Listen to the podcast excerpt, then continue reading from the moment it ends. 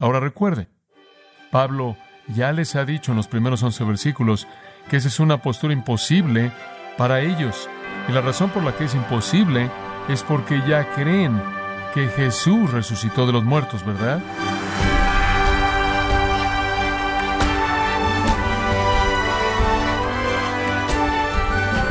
Le damos la más cordial bienvenida a este su programa Gracias a vosotros con el pastor John MacArthur. El filósofo griego Homero escribió que las almas que aquí se manifiestan en cuerpo hallarán un refugio permanente después de la muerte en otro lugar. Pero ¿acaso afectó esta falsa creencia el entendimiento que algunos cristianos tenían de la resurrección? Bueno, el día de hoy, el pastor John MacArthur, en la voz del pastor Luis Contreras, nos explica en detalle cuáles eran las filosofías griegas que estaban influenciando a los cristianos del primer siglo.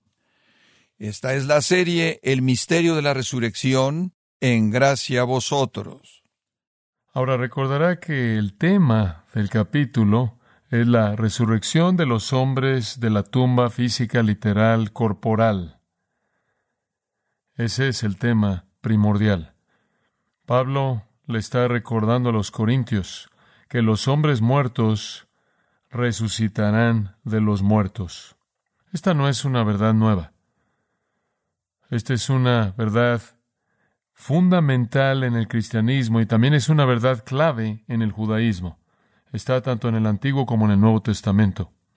Remontándonos al libro antiguo de Job en el capítulo 19, versículo 26, Job dijo, aunque gusanos destruyan este cuerpo, aún en mi carne veré a Dios, a quien veré por mí mismo y no otro, aunque sea consumido. En otras palabras, Job dijo, aunque mi cuerpo se descomponga en la tumba, de alguna manera en mi carne veré a Dios. Esa es la creencia en una resurrección corporal. Cuando usted llega al Nuevo Testamento, Jesús comienza al principio de su ministerio a prometer una resurrección literal, física, corporal. Por ejemplo, en Juan capítulo 5, versículo 28, no os maravilléis de esto, porque la hora vendrá en la que todas las tumbas oirán su voz y saldrán. Todos los que están en la tumba, dijo Jesús, oirán su voz y saldrán.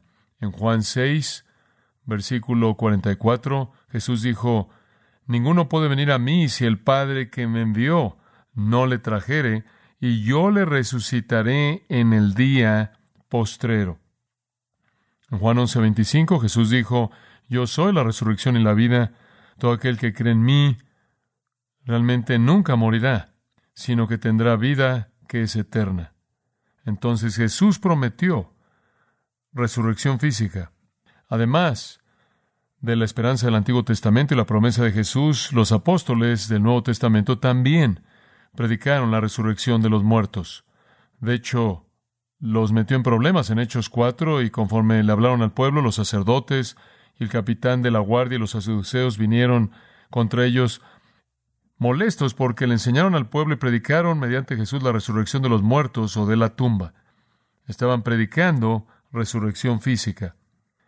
Este fue el mensaje del apóstol Pablo. En 2 de Corintios, por ejemplo, capítulo 4 y versículo 14, sabiendo que el que resucitó al Señor Jesús también a nosotros nos resucitará.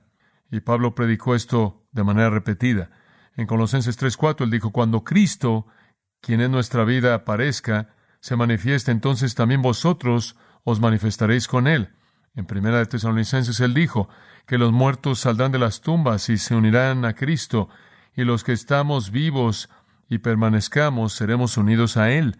En Filipenses capítulo 3 él dijo, nuestra ciudadanía está en los cielos. En el versículo 20 y en el versículo 21 él dijo, el Señor cambiará el cuerpo de la humillación nuestra en cuerpos gloriosos semejantes a los de Él. Jesús dijo en Juan 14 que Él se iba para preparar un lugar para nosotros y que Él regresaría y nos recibiría. En Juan 17 Él oró porque Él estuviera con Él en la presencia del Padre. Entonces está la afirmación del Antiguo Testamento, la palabra de Jesús, la palabra de los apóstoles, la palabra de Pablo, del hecho de que hay resurrección corporal de la tumba para estar con el Señor aquellos que son creyentes. Esto es elemental en nuestra fe y creo que es importante señalar que en esa forma de resurrección todavía seremos nosotros. Por ejemplo, en Apocalipsis 20, versículo 12, dice que Dios los llamó a Él y de las tumbas vinieron, y Juan dice, vi de pie delante del Señor a los muertos, pequeños y grandes. Lo que es interesante acerca de eso es que todavía había una diferencia en las personas cuando estuvieron ahí en la visión del juicio futuro, así como estuvieron aquí en la tierra. Algunos eran más pequeños o insignificantes y algunos eran más grandes. Esto es mantener una personalidad y una personalidad en cierta manera semejante a la que tuvieron en la vida. Seremos nosotros de una manera real. Pero a pesar de la palabra clara del Antiguo Testamento, a pesar de la palabra clara de Jesús, a pesar de la palabra clara de la predicación apostólica, a pesar de la palabra clara del apóstol Pablo, los corintios habían llegado al punto en el que estaban negando la resurrección corporal habían creído a los filósofos griegos, y recordará que los filósofos griegos enseñaban que el alma era inmortal, pero el cuerpo no lo era, que el alma seguiría para siempre, pero el cuerpo se pudriría en la tumba, era un adiós para siempre, de tal manera que la inmortalidad solo era para lo espiritual, vivirían espiritualmente para siempre, no en algún tipo de sentido corporal. De hecho, en el versículo 12 de 1 Corintios, básicamente encontramos la afirmación que estos críticos estaban presentando. Ahora, si Cristo se predica que resucitó de los muertos, ¿cómo es que algunos de ustedes dicen que no hay resurrección de los muertos? En otras palabras, estaban diciendo abiertamente, los hombres muertos no resucitan. Esa fue la afirmación de la filosofía griega y eso estaba siendo repetido por la iglesia corintia, por lo menos unos cuantos en la iglesia. Ahora recuerde, Pablo ya les ha dicho en los primeros once versículos que esa es una postura imposible para ellos. Y la razón por la que es imposible es porque ya creen que Jesús resucitó de los muertos, ¿verdad?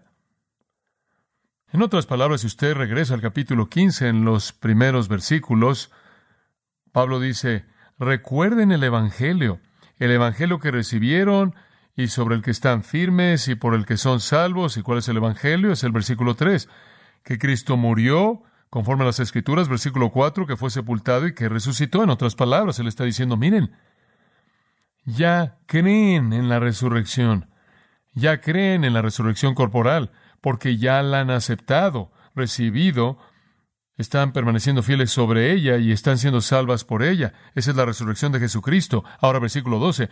Si Cristo ya está siendo predicado, que Él resucitó de los muertos y ya están creyendo eso, entonces, ¿cómo es posible que algunos de ustedes digan que no existe algo tal como la resurrección de los muertos. Ya la creen. Ya están comprometidos con ella. Ya han sido salvos por esa confianza y esa fe. Entonces Pablo, como tiene la capacidad maravillosa, lógica, como también siendo inspirado por el Espíritu Santo, establece un punto en común. Ambos creen esto y debido a que ya creen esto, él puede proceder y edificar su argumento en contra del error que se ha infiltrado en ellos. Ahora quiero que observe el versículo 12, porque en cierta manera comienza la sección. Él dice, miren, este es el Evangelio que todos nosotros hemos predicado, versículo 11. Sea yo o ellos, esto es, sea yo o los otros apóstoles, entonces predicamos y así creyeron. En otras palabras, esta resurrección de Jesucristo no es alguna idea novedosa, algo que entró como un apéndice al final, esto es algo con lo que ya se han comprometido, ya lo han creído, ya lo han aceptado, ya ha sido predicado, y si este es el caso, ¿cómo es posible que están negando la resurrección? Ahora, observará que en el versículo 12 hay un par de puntos técnicos que podrían ayudarle a usted a ver el panorama aquí. La última frase del versículo 12 es la resurrección de los muertos. En el griego no hay un artículo, no hay la. El texto literalmente se leería así. ¿Cómo dicen algunos de ustedes que no hay resurrección de cadáveres? Están hablando de lo físico. ¿Cómo dicen algunos de ustedes que no hay resurrección de hombres muertos? Los hombres muertos no resucitan, dicen ustedes. Oh, entonces, ¿cómo es que creen que Jesús resucitó si los hombres muertos no resucitan? Y ustedes creen eso porque fueron salvos al creer eso, ese es su punto. Entonces ya los tienen en un rincón del que nunca van a poder salir para comenzar. Ahora, Pablo añade, del 13 al 19, quiero que entiendan lo que le pasa al Evangelio y lo que les pasa a ustedes si no creen en la resurrección. Y este es uno de los pasajes más devastadores que jamás verá usted. Para cuando terminemos literalmente cubre todo ángulo. Usted no solo puede venir y decir, bueno, creo todo excepto la parte de la resurrección corporal, como los corintios, oh, creo en la resurrección de Cristo, oh, creo en el cielo y en la inmortalidad del alma y el espíritu, y estaremos flotando allá arriba. ¿Sabe una cosa? Y todo eso, creo todo eso, simplemente es la parte corporal la que no creo. Y Pablo dice, oh sí, bueno, observen lo que han hecho, acaban de darle un golpe mortal a la totalidad del cristianismo. Y entonces quiero darle siete resultados desastrosos de negar la resurrección corporal. Siete resultados desastrosos de negar la resurrección corporal. Ahora recuerda esto, mantenga esto en mente. La clave que debemos recordar es que Pablo conecta la resurrección corporal de los hombres con la resurrección corporal de quién? Cristo. Esas son inseparables.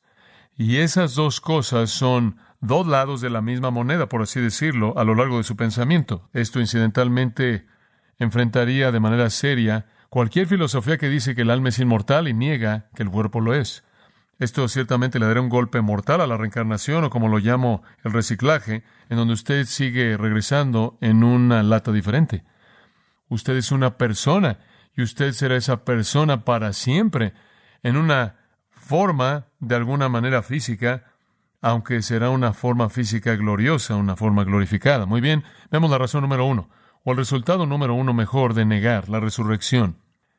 La primera cosa que sucede si usted niega la resurrección corporal es uno, Cristo no ha resucitado. Versículo 13. Porque si no hay resurrección de los muertos, tampoco Cristo resucitó. En otras palabras, Mientras que ustedes están diciendo de manera superficial, no creemos en la resurrección corporal que hay acerca de Cristo. Si los hombres muertos no resucitan, entonces adivinen qué, Cristo no resucitó porque ustedes acaban de decir que los hombres muertos no resucitan. Y esa es una deducción lógica. Pablo usa una afirmación contraria a los hechos y él dice, si esa afirmación es verdadera de que los hombres muertos no resucitan, entonces Cristo no resucitó, y si Cristo no resucitó, etcétera. Ahora dice usted, bueno, él es diferente. Oh, bueno, como puede ver, los hombres muertos no resucitan, pero Cristo realmente no es un hombre. Oh, Cristo es un hombre. Sí, Él es un hombre. Dice usted, hombre a medias, no. Ciento por ciento hombre. Dice usted, ¿crees eso? Absolutamente. Él fue totalmente hombre y Él fue totalmente Dios y todavía lo es. Escuche, Pablo asume la encarnación plena aquí, esa es la base de su argumento. Si usted dice que los hombres muertos no resucitan,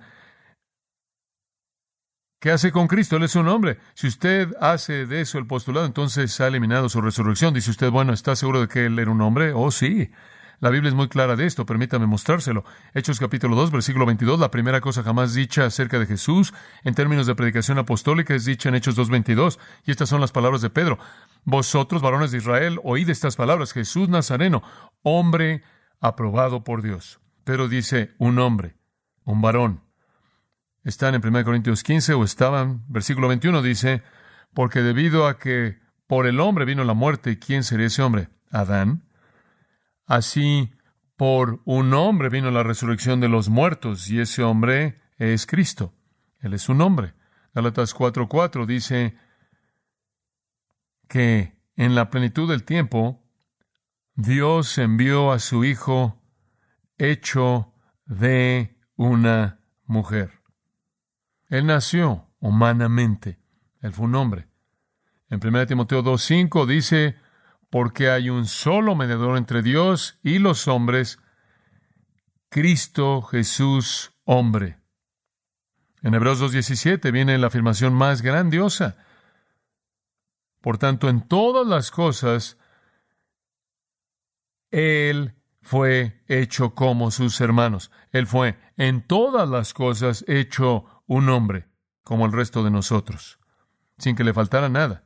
Y cuando el mundo lo vio, observaron que él era un hombre, no lo vieron como un fantasma que flotaba o algún tipo de ser místico, él era un hombre. De hecho, en Marcos 6 lo vieron, versículo 3, y dijeron, ¿no es este el carpintero, el hijo de María?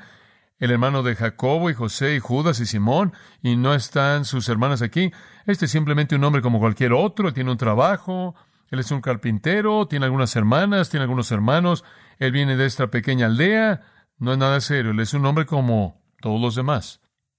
En Juan 19:5, después de lo horrendo que pasó Jesús, debido a Pilato, lo trajo ante la multitud y dijeron lo que en latín es ex homo y en español es aquí que el hombre, el hombre. En 1 Juan 1, 1 y 2, Juan dice acerca de este hombre, nuestras manos lo han tocado.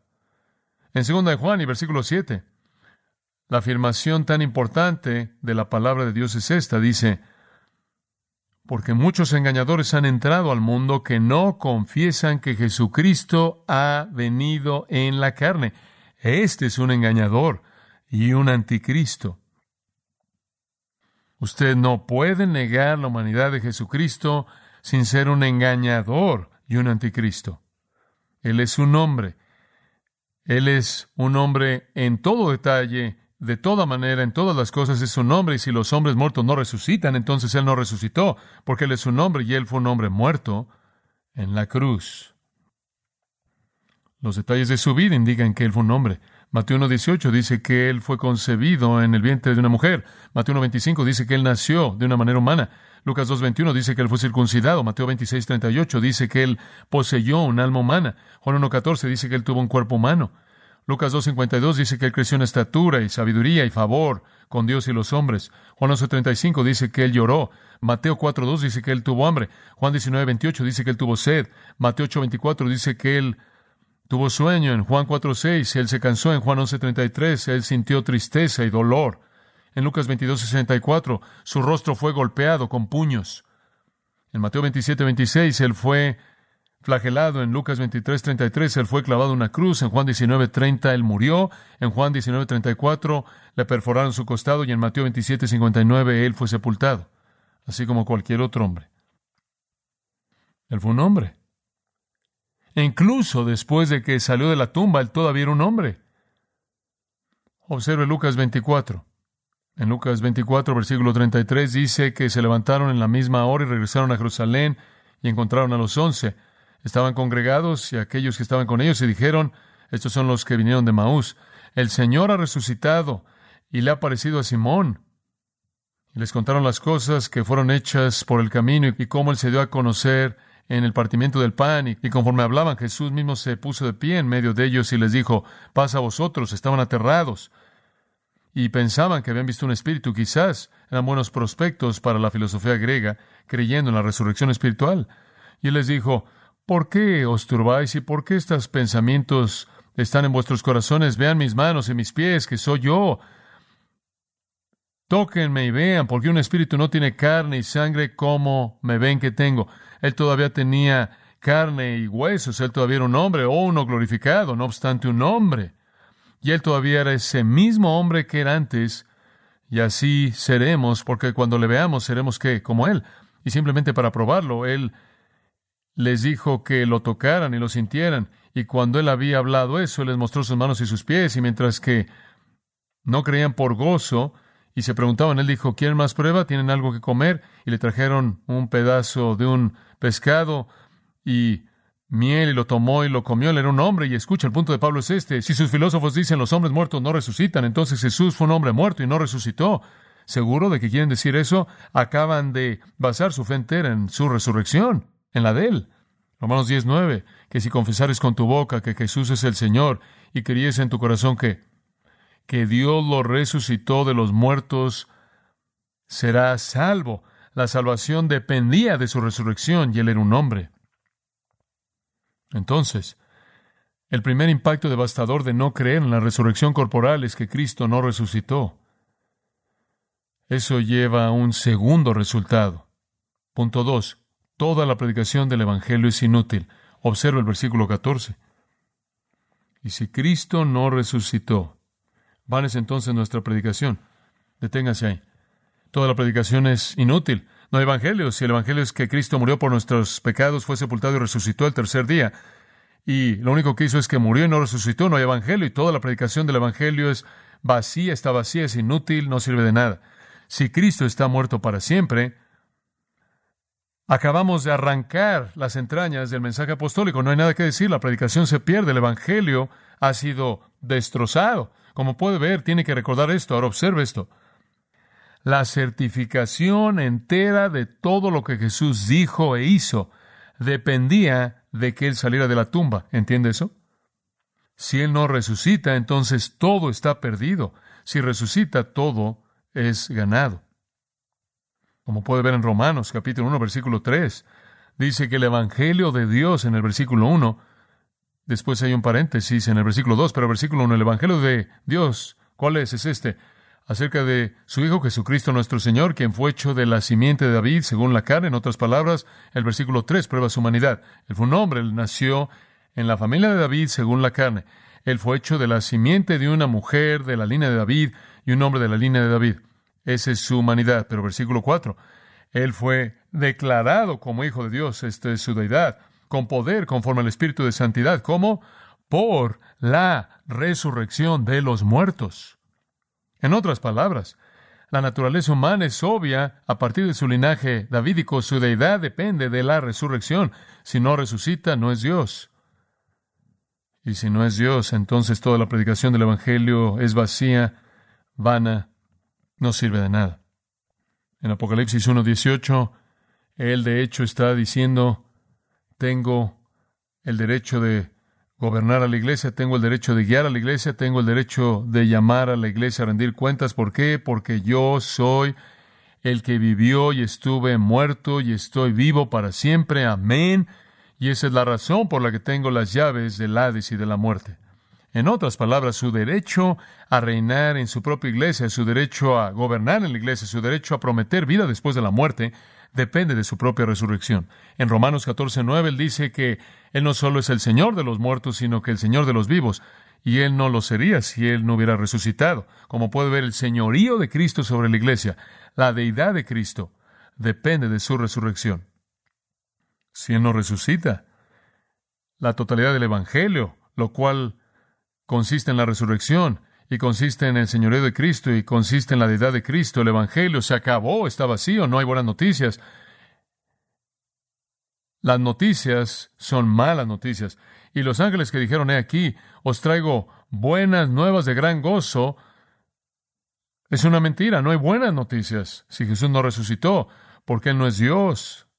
Y no hay buenas noticias. La predicación del Evangelio es una farsa, es una mentira, es una falsificación. Él no conquistó la muerte, no conquistó el pecado, él no conquistó el infierno. Malas noticias. Entonces Pablo dice, si no creen en la resurrección corporal, si los hombres muertos no resucitan, uno, Cristo no resucitó, dos, toda la predicación del Evangelio es inútil, tres, la fe es vacía, versículo 14, el resto del versículo, al final del versículo dice, Van es también vuestra fe. Misma palabra, vacía, inútil. Vana, versículo 17, si Cristo no resucitó, su fe es vana. Vacía, inútil. Misma frase repetida de nuevo. Ahora, el punto es que si el Evangelio es una mentira y el Evangelio es inútil, entonces colocar su fe es igualmente inútil, ¿verdad? Hemos estirado nuestra mano para alcanzar un Dios que no está ahí. Hemos tratado de tocar un Salvador que no está vivo. Hemos creído en un evangelio que no sucedió. Esta es una consecuencia inevitable. Los apóstoles predicaron un Cristo resucitado. La Biblia enseña un Cristo resucitado. Si los hombres muertos no resucitan, entonces Él no resucitó. Y si Él no resucitó, nos han estado diciendo mentiras. Y si nos han estado diciendo mentiras, hemos estado creyendo en ellas. Nuestra fe es inútil. Digo, Bien podríamos decir con el salmista en el Salmo 73, 13, he limpiado mi corazón en vano. Bien podríamos decir con Isaías en el 49, 4, he trabajado en vano. Me he gastado mis fuerzas por nada. Abel, quien creyó en Dios, fue un necio. Enoch fue un mito. Noé fue un insensato, más sea de cualquiera, 120 años construyendo un barco torpe para un Dios que no podía producir el sacrificio para salvarlo de sus propios pecados. Abraham, Isaac, Jacob, José, Moisés, David, Gedeón, Sansón, Barak, Jefté, Samuel, Elías, Isaías, Daniel, Ezequiel, Jeremías y el resto, todos tuvieron una fe vacía y un Dios que no podía cumplir con la salvación que él planeó, porque él no pudo sacar a su hijo de la tumba si los hombres muertos no resucitan.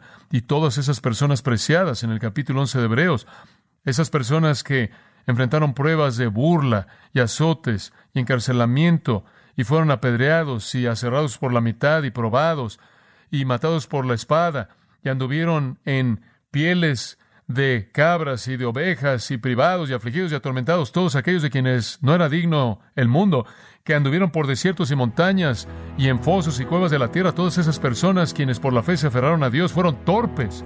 Su fe fue inútil si los muertos no resucitan. Increíble. Es una vaciedad increíble si los muertos no resucitan. Y todos los mártires del Nuevo Testamento y todos los santos de la nueva época son ejemplos de fe inútil y también es la nuestra y también la mía si no hay resurrección. Porque entonces Cristo no resucitó y si Él no resucitó el Evangelio es inútil y también lo es nuestra fe. En cuarto lugar, Pablo dice los apóstoles fueron mentirosos. Versículo 15. Y somos hallados falsos testigos de Dios, porque hemos testificado de Dios que Él resucitó a Cristo, al cual no resucitó si en verdad los muertos no resucitan.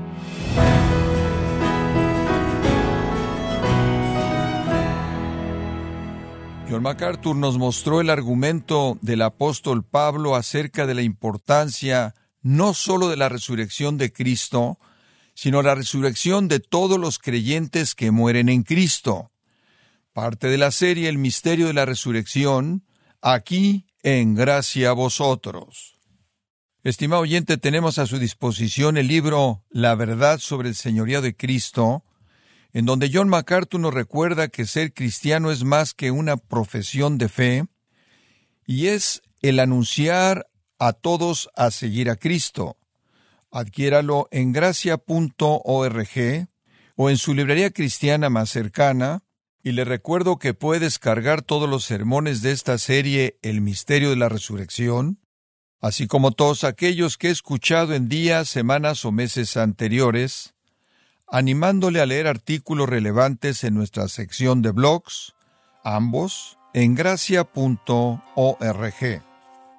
Si tiene alguna pregunta o desea conocer más de nuestro ministerio, como son todos los libros del pastor John MacArthur en español, o los sermones en CD que también usted puede adquirir, Escríbanos y por favor mencione la estación de radio por medio de la cual usted nos escucha en gracia a vosotros.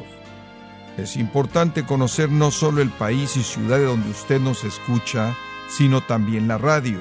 Para quienes contactan nuestro ministerio por primera vez, pueden solicitar una copia del mensaje de promoción sin costo alguno, un mensaje por oyente únicamente. Si usted vive en los Estados Unidos o Puerto Rico, escríbanos a Gracia Vosotros, P.O. Box 4000, Panorama City, California 91412. O puede escribirnos a través del siguiente correo electrónico radio arroba Le damos las gracias por su tiempo y sintonía en nombre del pastor John MacArthur y del personal, y le comento que estamos orando para que Dios continúe extendiendo su gracia en usted mientras nos acompañe en la próxima edición para continuar desatando la verdad de Dios un versículo a la vez aquí en Gracia a vosotros.